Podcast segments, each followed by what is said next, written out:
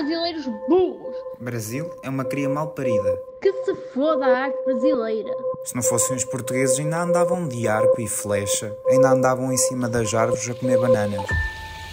Bom, Peço desculpas pelo francês que vocês acabaram de ouvir, porque são alguns dos impropérios que Adriana Negreiros, repórter aqui do UOL, ouviu enquanto morava lá. Se não exatamente isso, algo muito parecido. É daí para cima ou para baixo, Adriana? Olha, é daí para baixo, viu, Toledo?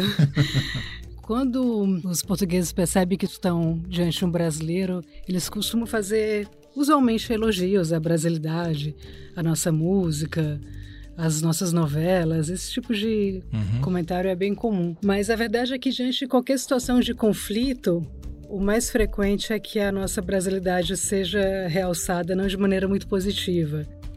Adriana morou no Porto, no norte de Portugal, principal cidade do norte de Portugal, de 2018 a 2023. E ela foi uma das 300 mil brasileiras e brasileiros que se mudaram para lá nos últimos cinco anos.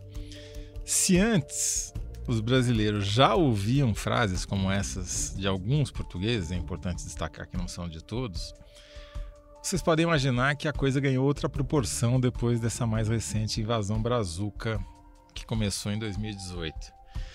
E é sobre esses casos de xenofobia contra os brasileiros em Portugal e até onde eles chegam que a gente vai conversar hoje aqui. Eu sou José Roberto de Toledo e este é o podcast Wall Prime Toda semana a gente conversa com os melhores repórteres sobre as melhores reportagens do UOL.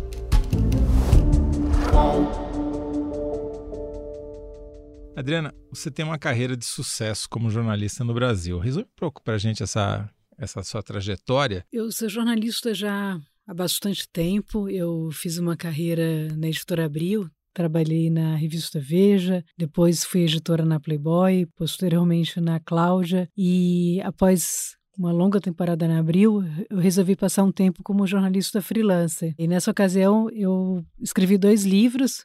Um deles foi a biografia da Maria Bonita e um outro foi um livro sobre cultura do estupro. E aqui no UOL eu comecei em março de 2023 como editora Universa, passei alguns meses nessa posição e depois fui recrutada como repórter do Núcleo de Reportagens Especiais, onde foram publicadas essas matérias sobre xenofobia e permaneço lá até agora, para minha grande alegria. Adriana, se não for muita indiscrição da minha parte, conta por que que você resolveu mudar para Portugal e se você foi sozinha, foi com a família, como é que foi? Eu fui para Portugal em dezembro de 2018.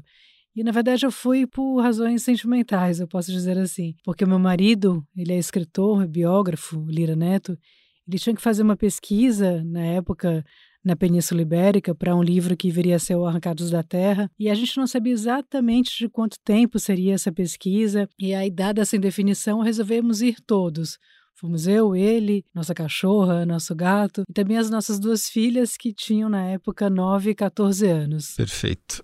A gente sabe que mudar de país pode ser uma experiência traumática para algumas pessoas, né? Aconteceu alguma coisa desagradável com você ou com a sua família durante esse período que vocês tenham dificuldade até de esquecer? Olha, Toledo, assim, os quatro anos em Portugal foram anos muito agradáveis, eu posso dizer. A uhum. gente comeu bem, teve uma vida tranquila. Portugal foi uma experiência muito gostosa do ponto de vista do nosso cotidiano mesmo. Mas, obviamente, que também passamos por experiências um pouco desagradáveis uhum. em Portugal. Claro que essas experiências de xenofobia, elas são muito mais complicadas para um tipo específico de imigrante que não éramos nós. E essa xenofobia é tanto maior quanto mais precária é a situação deles, né? E, portanto, nós somos brasileiros de classe média, brancos, que já chegamos numa situação de alguma com privilégio. Dá para dar um exemplo? A gente foi instalar o serviço de internet em casa. E o serviço de internet era muito complicado, dava sempre problemas. A gente sempre tinha que chamar o técnico porque a internet caía. E aí, em determinado momento, eu reclamei para o técnico: olha, mas é um absurdo absurdo esse serviço de vocês, é muito ruim, a gente sempre tem que ficar recorrendo à assistência técnica e tal. Aí o, o sujeito respondeu: olha. Era muito bom, até virem para cá esses técnicos brasileiros que foram contratados pela empresa, uma gente que não sabe trabalhar, então o serviço piorou muito após a chegada dos brasileiros. Entendi. E obviamente que ele dizia isso para nos ofender, porque não há como não saber que somos brasileiros, né? Uhum. E as suas filhas enfrentaram alguma coisa assim? Olha, as minhas filhas foram matriculadas nas escolas públicas portuguesas. As escolas públicas em Portugal, elas são frequentadas pelos filhos da classe média, ao contrário do que acontece no Brasil. E a mais nova enfrentou um pouco mais dificuldades do que a mais velha. O ambiente escolar em Portugal ele é muito diferente do ambiente escolar no Brasil. As duas estudavam aqui em São Paulo em escolas tidas como mais alternativas, uhum. vamos dizer assim, escolas com uma certa informalidade, em que havia uma relação de muita proximidade entre professores e alunos. E lá em Portugal as escolas são muito formais. Então já foi um primeiro choque quando elas chegaram e tiveram que lidar com professores que não podiam ser chamados pelo nome para começo de conversa. Tem que chamar de estor ou estora. Isso é uma junção de professor, senhor doutor ou professora, senhora doutora. Os alunos brasileiros acostumados com o padrão no Brasil acabam por cometer gafes que são lidas pelos professores como falta de respeito. A minha filha mais nova, ela sempre gostou muito de artes. Ela artes visuais era a matéria que ela mais gostava na escola. E ela, certa vez, estava na, na quinta série, tinha na época acho que 10 anos, pelos meus cálculos, e uma vez a borracha dela caiu ao chão durante a aula. Naquela época ela tinha uns cabelos compridos, assim, que iam até metade das costas, e ela se levantou para pegar a borracha. Uma vez que ela fez isso, ela foi até lá para pegar a borracha, o professor puxou-a de volta para a cadeira pelos cabelos. Pelos cabelos? Arrastou-a pelos cabelos, colocou-a de volta na cadeira e ela ficou muito paralisada. Ela, ela, é uma menina mais reservada, mais tímida. Ela tentou argumentar: olha, professor, mas eu levantei não para fazer algo assim, mas só para apanhar a borracha. Disse: ah, não, não, menina, não, não pode levantar, cai em minha, minha sala, não, não, não, não pode fazer isso. Tem que ficar sentada, tem que ficar quieta. E ela ficou muito apavorada com essa situação. Não Nem é sequer menos, pegou né? a borracha, esqueceu a borracha. E aí voltou, foi para e chegou em casa contando essa história para a gente. Numa situação dessa, você tinha que mandar um e-mail para a diretora de turma da escola, da, da turma, porque as turmas têm vários professores, mas se escolhe um professor dentre esses vários para ser uma espécie de interlocutor ali entre os professores. Então eu mandei um e-mail para essa diretora de turma, contei o que havia acontecido. Ela me respondeu com cópia para o professor, pedindo a ele que se pronunciasse a respeito do caso, e ele só fez chamar minha filha de mentirosa. Disse que basicamente ela tinha inventado uma história, mas reforçou que na sala dele, durante a aula dele, as crianças realmente precisavam ficar quietas. Quer dizer, não era uma um comportamento talvez diretamente dirigido pelo fato dela ser brasileira, mas por não estar acostumada com o padrão de comportamento, de disciplina, digamos assim, dos alunos na sala de aula. Isso que eles chamam de rigidez, ele é aplicado aos alunos indistintamente, ou seja, aos portugueses, aos brasileiros, aos imigrantes das ex-colônias africanas, mas no caso dos imigrantes que não estão acostumados com esse modo de agir, é, a incidência é maior porque eles cometem mais afrontas às boas normas. E há também uma questão que é relacionada à variante do idioma. Então, os alunos brasileiros, por óbvio, falam como brasileiros e escrevem como brasileiros. Mas, aos olhos do, de muitos professores portugueses, eles estão apenas cometendo erros de português europeu. Então, os alunos são frequentemente corrigidos na forma como falam. Então, o gerúndio, por exemplo, sempre é um motivo de drama, porque os alunos brasileiros usam gerúndio a todo momento e eles, os professores, preferem que os alunos falem sempre no infinitivo.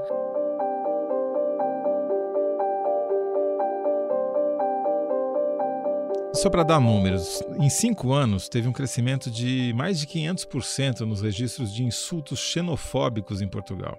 Estão incluídos aí até casos de violência contra crianças brasileiras em escolas portuguesas, como por exemplo esse que a Adriana acabou de contar. Né? Em alguns casos, foi tão grande essa ofensa que algumas famílias resolveram voltar para cá para ter uma vida mais tranquila, né? Brasil, por incrível que pareça. Né? E além de sofrer bullying dos colegas de classe, os alunos brasileiros têm que enfrentar professores, como já ouvimos aqui a Adriana contar, e às vezes até a direção da escola. Tinha uma régua de ferro que chamava de seu ferrugem, e a Vitória, minha filha, chegava em casa reclamando de dor de cabeça. Se tivesse aluno conversando, ela dava a Vitória diz que não era com força, mas dava aquela pancadinha na cabeça. Cala-te, pá! Cala-te, pá!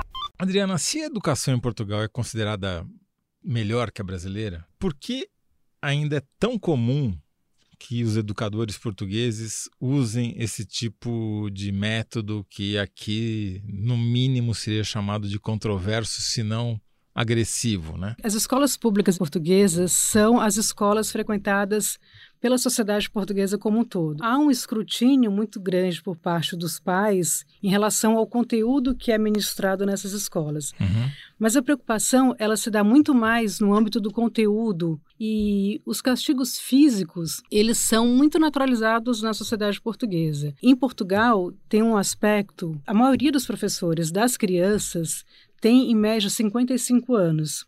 São de uma época em que os castigos físicos não eram proibidos nas escolas. E essa ideia de um certo respeito, é, não respeito, mas submissão à figura da autoridade, ela permanece ainda no certo inconsciente português ali, e que na relação escolar isso se traveste muito na, na relação entre professores e alunos. Você escreveu numa das suas reportagens que as, essas agressões são tão frequentes que os jornais só noticiam aquilo que é extremamente violento, é isso mesmo? É aquela velha história do jornalismo. Quando é algo tão comum assim, a gente vai Sim. dizer, ah, grande novidade isso. Acontece todos os dias, a todo momento. Então, quando os casos chegam a um limite que parece ultrapassar ali uma certa fronteira do razoável, aí sim esses casos são noticiados pela, pela imprensa portuguesa.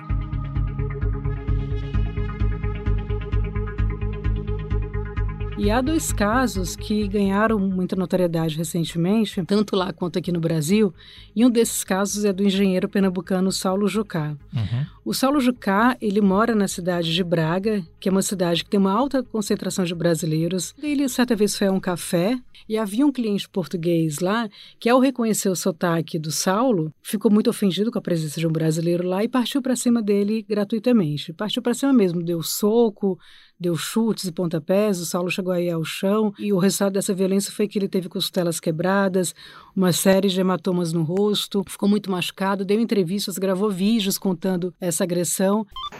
E ele foi grosseiro comigo e já veio me atacando, dando murro na minha cara e graças a Deus eu não apaguei. Mas eu tô com muitos hematomas, dores nas costelas, mas também ganhou muita é, repercussão uma outra história que aconteceu na Faculdade de Direito da Universidade de Lisboa, em que alguns alunos fizeram uma caixa, colocaram pedras dentro dessa caixa e colocaram um cartaz ou escreveram na própria caixa pedras grátis se forem para ser atiradas aos Zucas, ou algo parecido com Zucas? isso. Zuca é uma corruptela de brazucas, hum. que é uma forma pejorativa de se referir aos aos brasileiros em Portugal. Entendi. Agora, nesses dois casos, tanto do Saulo quanto da faculdade, não se tem notícias de que algo tenha sido feito em relação aos agressores. São casos ainda impunes. Impunes. Você conta numa das suas reportagens uma história muito impressionante. Talvez você pudesse relatar para a gente da Cris. A Cris é uma carioca que se mudou para Braga com a família e ela tem uma filha pequena. Na época em que ela se mudou para lá, a filha dela tinha nove anos. E ela matriculou a filha numa escola pública lá de Braga e certa noite de domingo, a filha dela começou a chorar. Teve uma crise de choro e a Cris não entendia o motivo daquela crise. A menina não queria falar nada, não queria contar o que acontecia. E a Cris teve a ideia de olhar no celular da, da menina e vi ali que ela tinha recebido uns vídeos de umas amigas, de umas colegas da escola, com ameaças a ela, ameaças físicas, ameaças inclusive sexuais, assim, de violência sexual. E eram cinco meninas que xingavam a Vitória de tudo quanto é nome e diziam para ela não ir para a escola porque iam partir a fuça e que iam apresentar-lhe o senhor fulano de tal pedófilo. E nós estamos falando de crianças de 9 e 10 anos. E ela ficou muito apavorada, pediu para a filha dar mais detalhes, e a filha comentou que isso estava sendo ameaçada e que, se por acaso fosse à escola no dia seguinte, corria o risco de ser açoitada pelas colegas e preferia não ir à escola, pediu para ficar em casa. Então a Cris mandou um e-mail para a diretora de turma relatando o caso, pedindo uma reunião, e o que a Cris queria era que a diretora garantisse a integridade física da filha, que ela pudesse frequentar a escola no dia seguinte sem apanhar. Mas aí a diretora respondeu, por incrível que pareça, no mesmo domingo à noite, e disse: Olha, você tem que mandar a sua miúda, né, a sua filha, para a escola amanhã de qualquer jeito, mas eu só posso recebê-la para tratar desse assunto na sexta-feira. Na segunda-feira, eu cheguei com a minha filha na porta da escola, subi um vão de escadas assim, a secretaria já ficava logo à frente quando veio um senhor alto com o dedo na nossa cara. Ponham-se daqui para fora, ponham-se daqui para fora, porque até então eu achava que íamos ser recebidos, a escola ia me garantir que a minha filha ia ficar em segurança, ia avisar os pais das meninas, pede-se desculpa e ok, vida que segue. Mas a Cris insistiu, disse que o assunto era urgente, que ela realmente precisava conversar com a diretora, então o funcionário resolveu chamar a polícia.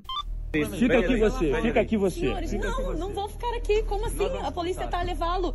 Vieste na escola buscar ajuda e a polícia tá a levá-lo.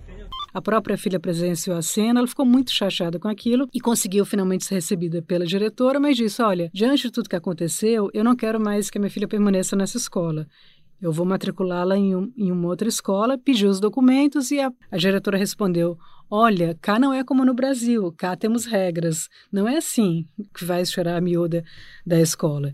E ameaçou comunicar à CPCJ, que é uma espécie de conselho tutelar português, que a Cris havia tirado a filha da escola, portanto a menina estava em situação de risco. O fato é que a Cris saiu de lá e matriculou a menina no primeiro colégio particular que ela encontrou no caminho. A vida estava seguindo quando nós fomos surpreendidos com uma carta que pedia que nós nos apresentássemos na CPCJ da cidade de Braga, em Portugal, porque a educanda Vitória, minha filha, é, havia tido uma denúncia que a miúda estava em situação de risco e vulnerabilidade. Eu sou imigrante, eu sou brasileira, cultura diferente. Eu tive muito medo. Ela começou a fantasiar os piores cenários em que ela poderia perder a guarda da filha caso, de fato, a investigação fosse consumada. E ela não quis correr esse risco. E aí ela entrou em desespero. E o que foi que a Cris fez? Para mim chega, é, vou cortar esse mal pela raiz, eu não vou pagar para ver no que vai ser esse processo, não vou me submeter a isso, eu vou repatriar minhas filhas ao Brasil. Comprou uma passagem Lisboa, Rio de Janeiro para o dia seguinte. Pagou uma fortuna, como se paga com passagens compradas em cima da hora, mas disse que não queria correr o risco.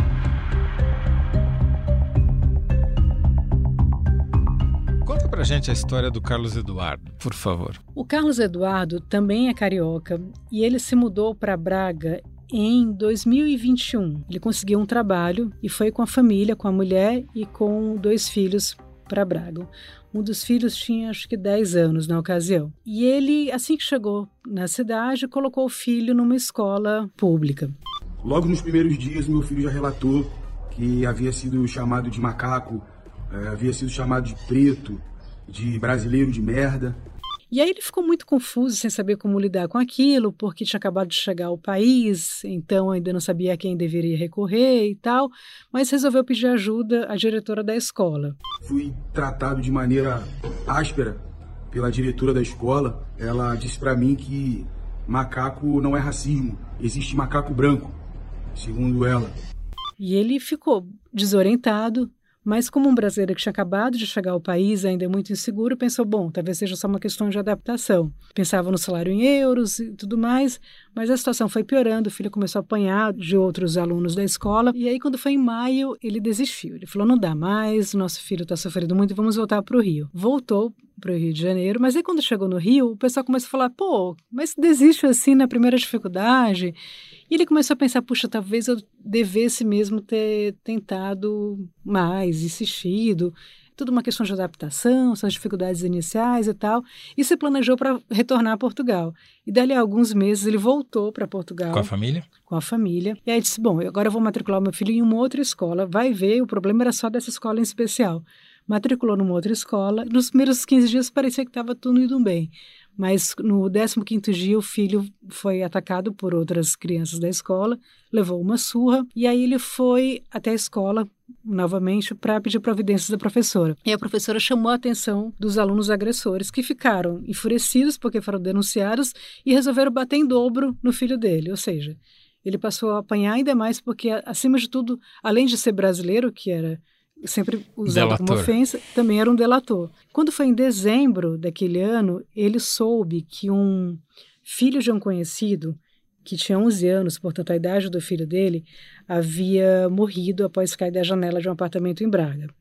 E nos grupos de WhatsApp do qual ele fazia parte, se comentava que a morte não havia sido acidental, como havia sido a conclusão da polícia, mas que o menino tinha pulado porque não aguentava mais o bullying que sofria na escola por ser brasileiro. Essa versão nunca foi confirmada, mas foi a versão que correu ali nos grupos uhum. e ele ficou muito apavorado, porque ele pensava sempre no filho que estava exatamente naquela mesma situação, sofrendo bullying, chorando idade. e tal, na mesma idade, e disse não dá mais. E aí voltou novamente para o Brasil e aí disse: Portugal morreu para mim.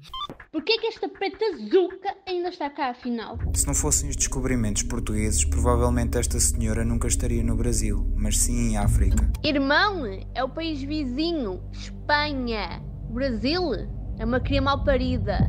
Me dá a impressão que Portugal está bem mais, não sei se a palavra pode ser essa, atrasado em relação ao resto da Europa no que diz respeito a, castigos físicos. É, como é que é no, em outros países? Na verdade, Toledo, não é tão atrasado assim em relação aos outros países, porque o Brasil está muito mais avançado em relação a essas questões do que a média da Europa. Para você ter uma ideia, na França, só em 2019 é que os castigos foram proibidos por lei. Uma defesa comum aos estados europeus é de que, embora isso não esteja escrito no texto da lei, há na legislação trechos que comportam uma punição para maus tratos a crianças e adolescentes. Em 2006 aconteceu uma história que chocou muito a sociedade portuguesa e que também teve uma repercussão internacional. Foi um caso que aconteceu numa casa de acolhimento. Havia ali uma criança nessa casa de acolhimento com deficiência mental que foi amarrada ao pé da cama por uma educadora dessa casa. Essa educadora amarrou a criança ao pé da cama e, em outro momento, trancou a criança num quarto escuro, chegou a bater na criança no rosto dela. E essa educadora foi processada. Esse caso chegou à Suprema Corte Portuguesa e três juízes absolveram essa educadora, dizendo coisas como: que bom pai não tranca o filho no quarto quando o filho comete uma desobediência. Essa decisão da, dos juízes também foi muito chocante e fez com que Portugal mais uma vez fosse denunciado ao Conselho da Europa por não ter uma legislação que protegesse essas crianças. E aí, em 2007, diante dessa pressão internacional, finalmente Portugal colocou no texto da lei que os castigos físicos eram proibidos. E teve algum efeito prático isso? Em tese, há uma disposição do governo em promover um ambiente seguro para as crianças nas escolas. Eu entrevistei para essas matérias representantes do Ministério da Educação que disseram que estão muito empenhados em fazer com que os professores percebam que esse tipo de comportamento não é adequado e não é aceito pela, pelas instituições. Agora, o fato é que, como toda questão cultural muito arraigada, não é da noite para o dia ou não é com uma lei que, que isso se modifica. Sim. Né? Há todo um processo que, e, e nisso os brasileiros têm ajudado muito a sociedade portuguesa a refletir a respeito disso, porque os brasileiros ficam muito chocados e fazem muito barulho quando isso acontece. Então, há ali um processo de amadurecimento dessas questões, mas o fato é que elas ainda ocorrem justamente pelos brasileiros chamarem atenção para essas diferenças culturais e legais, ou jurídicas, né?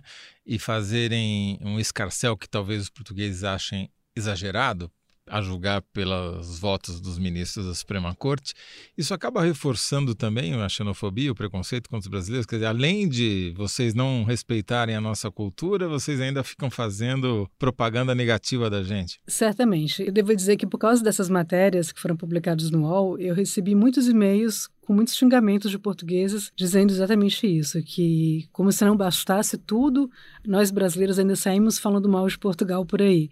Né? Então, ingratos. ingratos. Existe sim essa gritaria dos brasileiros, muitas vezes é tida como mimimi, como como frescura. E, curiosamente, Toledo, isso é um discurso não apenas de boa parte dos portugueses, mas de muitos brasileiros também. Há muitos brasileiros que acham que esse modelo, que é adotado, por exemplo, nas escolas mais rígido, é um modelo muito adequado e que os brasileiros é que realmente deveriam se, se adequar às normas. Aquela conhecida frase, em Roma, haja como os romanos, Sim. é frequentemente mobilizada para justificar o fato de que, aos olhos de muitos brasileiros, outros brasileiros, quando chegam a Portugal, não se comportam do jeito adequado. Ou seja, a culpa é da vítima. A culpa é da vítima. Fazem batucada, fazem roda de samba, falam alto, gritam. Há muita gente que diz que os brasileiros, quando se mudam para a Europa, levam consigo o comportamento bárbaro dos brasileiros e não se adequam às normas de civilização iluministas europeias. Adriana, de onde você acha que vem esse ódio, claro, de novo, não é de todos os portugueses, acho que é sempre bom, né? Você ressaltar, você pode ressaltar isso melhor do que eu, inclusive, mas Onde é que está a origem disso? É a concorrência econômica? É, é aquele discurso que estão tomando os nossos empregos, ou estão mudando a nossa cultura, ou estão se comportando de uma maneira que não devem se comportar? Qual que, na sua opinião, é a causa disso um, tudo? Um dos aspectos que justifica essa xenofobia é uma certa impressão que há na sociedade de que os imigrantes estrangeiros sugam o Estado português. Há essa percepção que é muito reforçada por um discurso de uma extrema-direita em ascensão em Portugal, mas há um dado que contraria, que derruba essa tese, que é o seguinte: em 2020, que são os dados mais recentes relacionados a isso, os brasileiros especificamente contribuíram para a segurança social de Portugal com 350 milhões de euros. Em contrapartida, eles receberam em auxílios do governo 104 milhões, ou seja, a gente tem um crédito de 240 milhões de euros. Recentemente, em 2019, fundou-se em Portugal um partido chamado Chega, o nome já dá uma linha de por onde eles vão e que defendem, liderado por um líder de extrema-direita chamado André Ventura, prevê o quê? O que, que eles querem? Olha, o André Ventura é um cara que hoje ele tem 40 anos, ele é um jurista que fez, começou uma carreira como vereador numa cidade pequena próxima a Lisboa, ainda pelo PSD, que, era um, que é um partido de centro-direita. Em 2019 ele fundou o Chega, que é um partido que veio muito na esteira desses partidos extremistas de direita, é, em todo o mundo e é, é ali no, no cenário no, europeu com, com, destaque. E é um partido que tem um discurso antimigratório muito estabelecido. Há um problema de declínio populacional em Portugal, claro que há. E eis que esperávamos que o PSD falasse de apoio à natalidade, de apoio à família, e o seu deputado diz que a imigração é a solução para este problema. A imigração nem a extrema-esquerda dirá melhor que isto. A imigração é a solução para substituir os portugueses. Isso é o pior que podemos fazer ao nosso país. É o pior que podemos fazer ao nosso país. Hoje o Chega é a terceira força política do parlamento português, embora seja um partido muito jovem, né? Uhum. fundado em 2019. Há muitos brasileiros que são muito entusiasmados pela figura do André Ventura.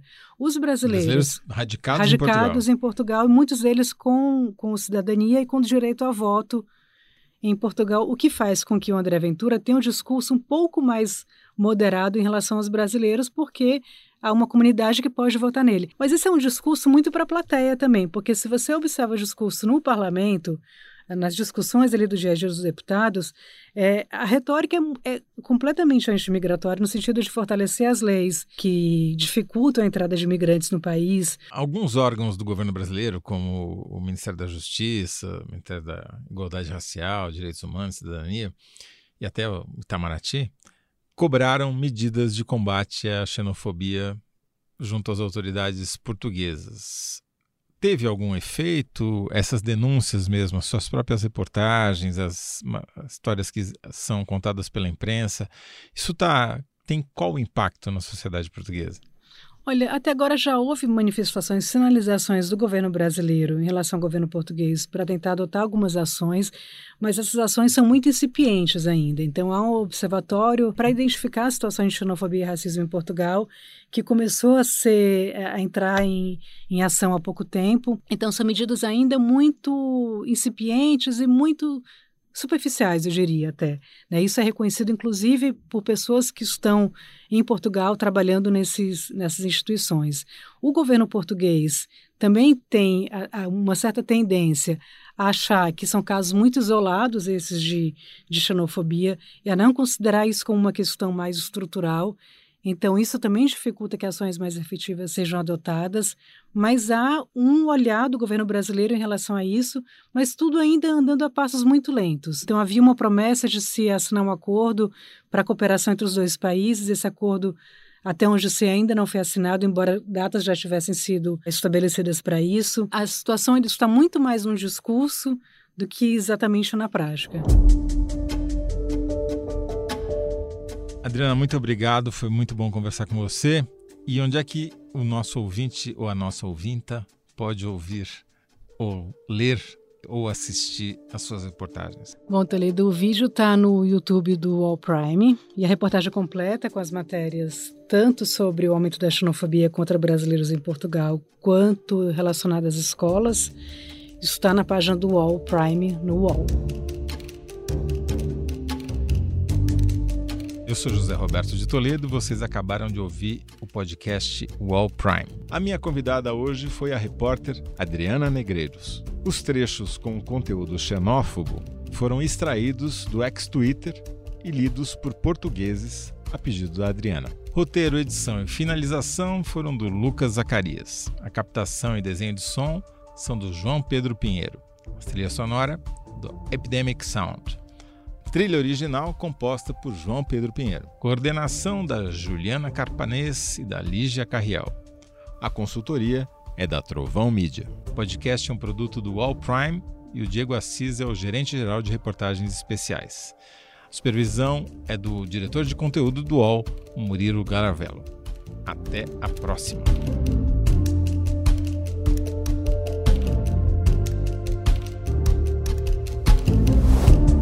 won't.